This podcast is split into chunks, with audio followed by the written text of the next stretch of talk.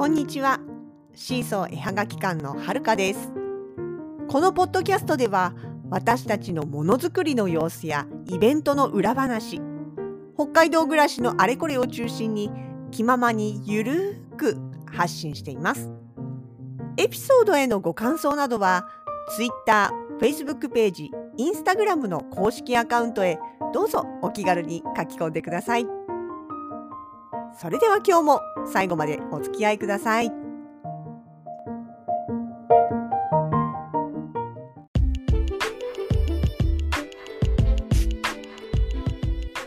2022年3月の28日月曜日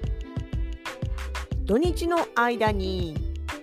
横浜じゃなかった札幌ハンドメイドマルシェですね5月のツドームの案内が届いていたのでただちょっとドタバタしてたのでね今日の朝開けてみました。ブース決まりました。4の12違う何言ってんの？全然違うじゃん。E の 14E の14というブースに決まりましてさあこれはどこだって言って地図を広げたらあれ？ブースの形がハーフ？いや明らかにこれ半分だよねっていう印になってました。私もほのかさんもフルブースで申し込んだ気満々でいたんです。でえっと思ってえーと、過去のメールを遡ってみましたら申し込み時のねちゃんと申し込み受け付けましたの返信メールが残っておりまして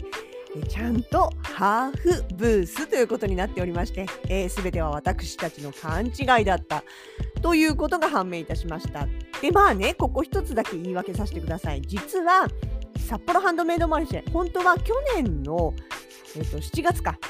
7月の末の土日か何かにやる予定だった開催される予定だったんですね。でそのつもりで申し込みがあったのがちょうどもう1年くらい前だと思うんですよね。うん、あの確かそうそう去年のモノビレの前後だったと思うんでで去年の7月にやる予定だったのが急遽ねあのツドームという会場が、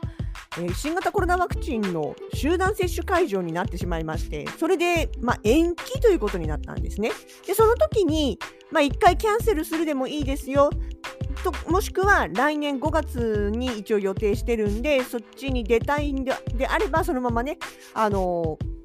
申し込みキャンセルしないで置いといていただければ自動的にそっちのエントリーになりますよっていう案内が来たんですよ。で私たちはもう出る気満々だったからそのまま継続してくださいということでね何もしなかったんです。っていうことで、まあ、今回ね無事に開催されることはされるんだけれども申し込んだのがもうすでに1年以上前ということでね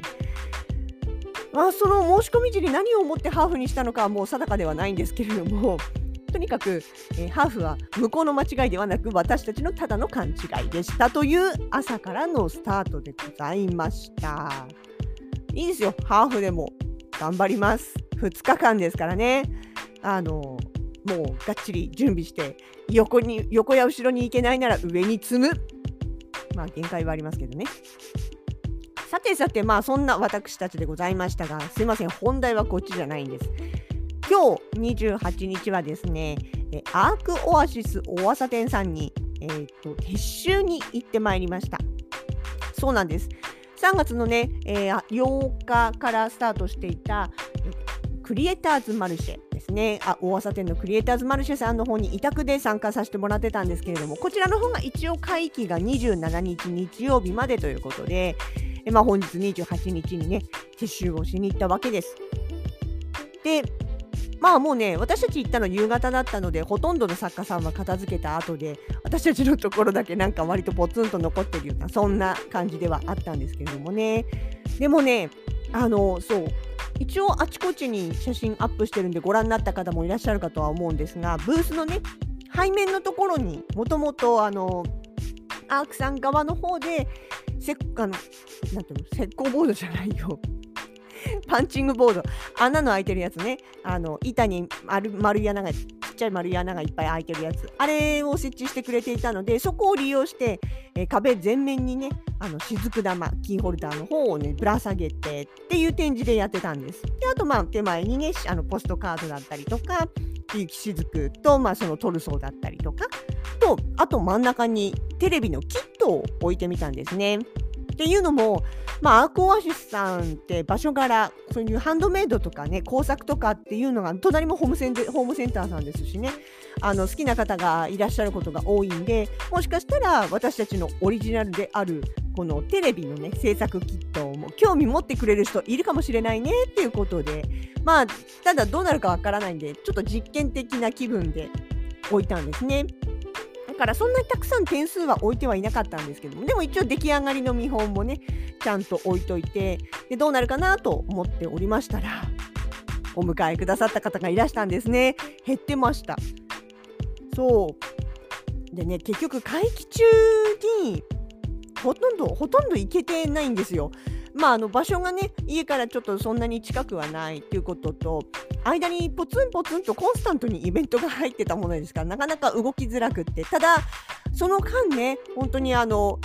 頼りになる作家さん仲間たちがですねたまたま江別に行った時に大朝あのアークオアシスに寄ったよってでシーソさんのブース見つけたから写真撮ったよって言って撮ってあのメールとかねそれあのメッセンジャーとかで送ってくれたんですよね。なのでまあ会期の途中でどんな風になってたのかっていうのはそれで確認することができていや本当助かりました。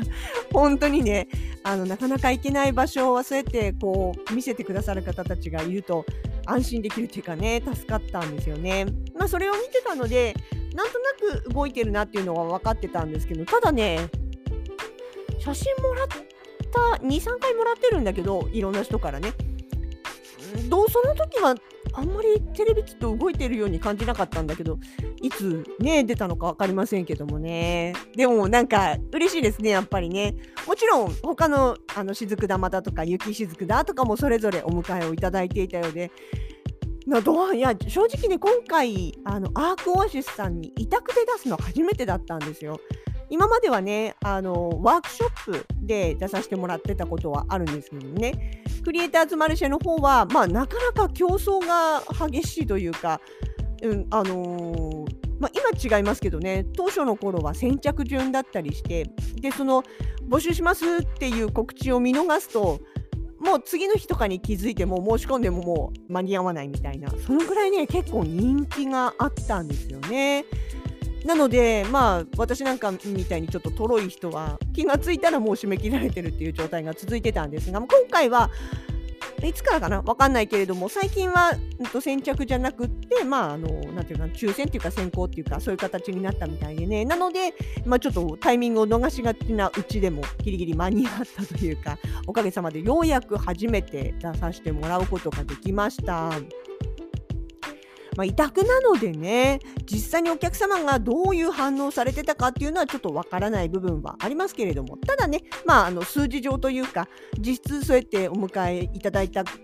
ものものがね動いてるってことはもちろん分かったんであよかったなと思って。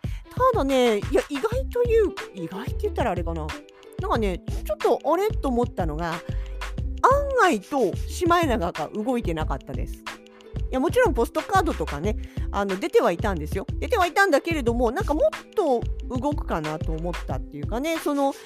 えっとあれですよ。ポストカードだけじゃなくって雪しずくとかしずく玉もそれぞれねシマエナガものは置いといたんです。まあうちもいっぱいあるし可愛いし好きだからっていうのもありますしね。あとはまあ結構人気があるものだからちょっとまああの見てもらうためにも置いとこうかなみたいな感じでね多めに出してはいたんですけども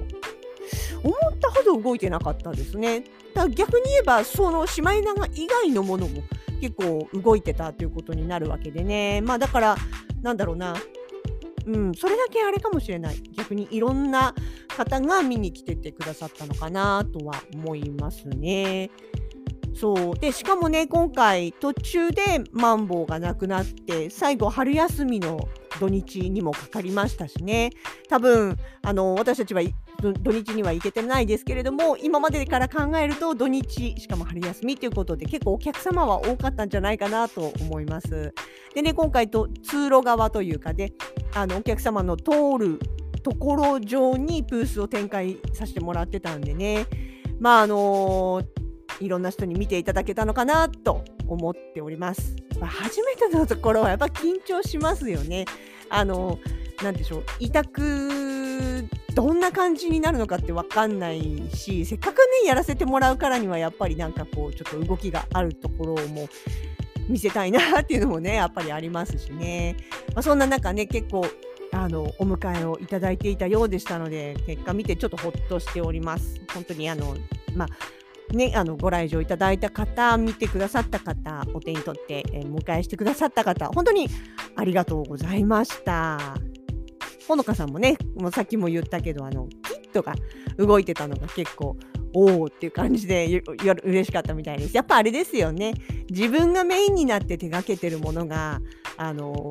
お迎えされると嬉しいですよね。だから雪しずくは私の管轄だししずく玉とかねそのキットとかっていうのはほのかさんの管轄なのでそれぞれ別に中で争ってるわけじゃないですけどそれぞれやっぱり自分のねあの手がけたもの自分が作ったものっていうのを誰かがあの迎えて気に入って迎えてくれるっていうのはねやっぱり嬉しいですよね。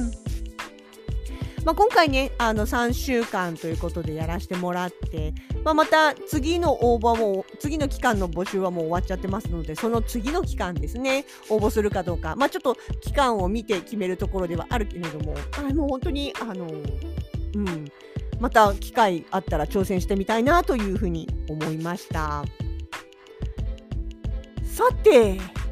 というわけでこの委託も終わりまして次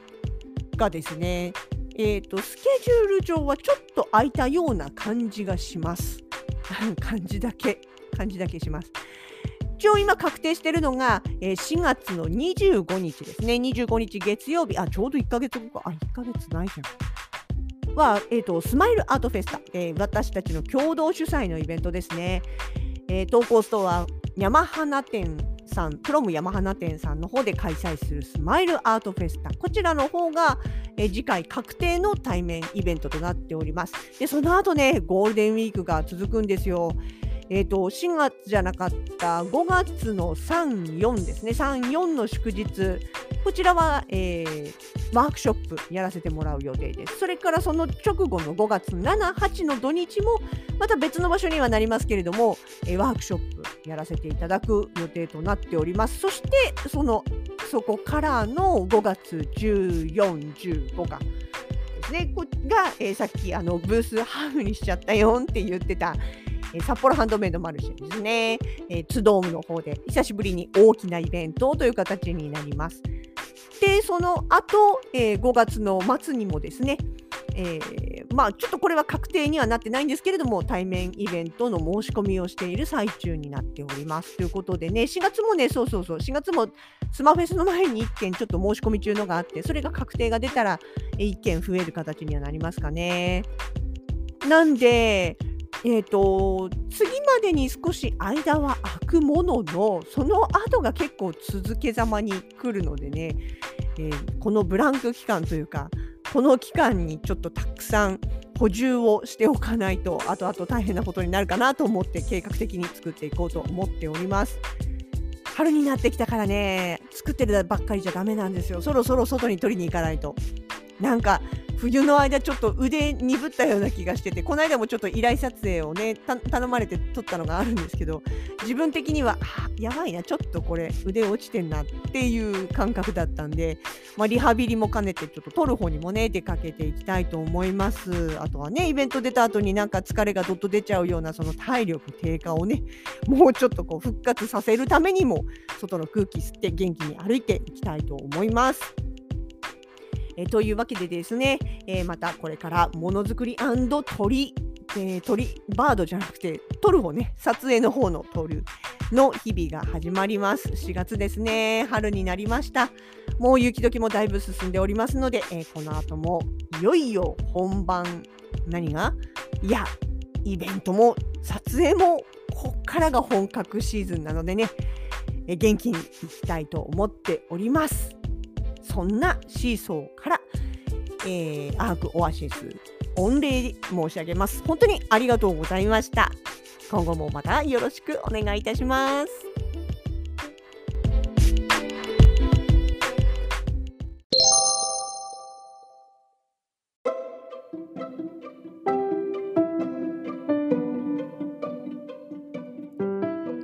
今日もポッドキャストをお聞きいただきありがとうございました。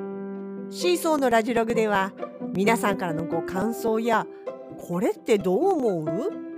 こんな話を聞いてみたいなどをお待ちしております。各 SNS へのコメントメールダイレクトメッセージなどでお気軽に声かけてくださいね。それではまた次回に。お相手はシーソー絵はがき館のはるかでした。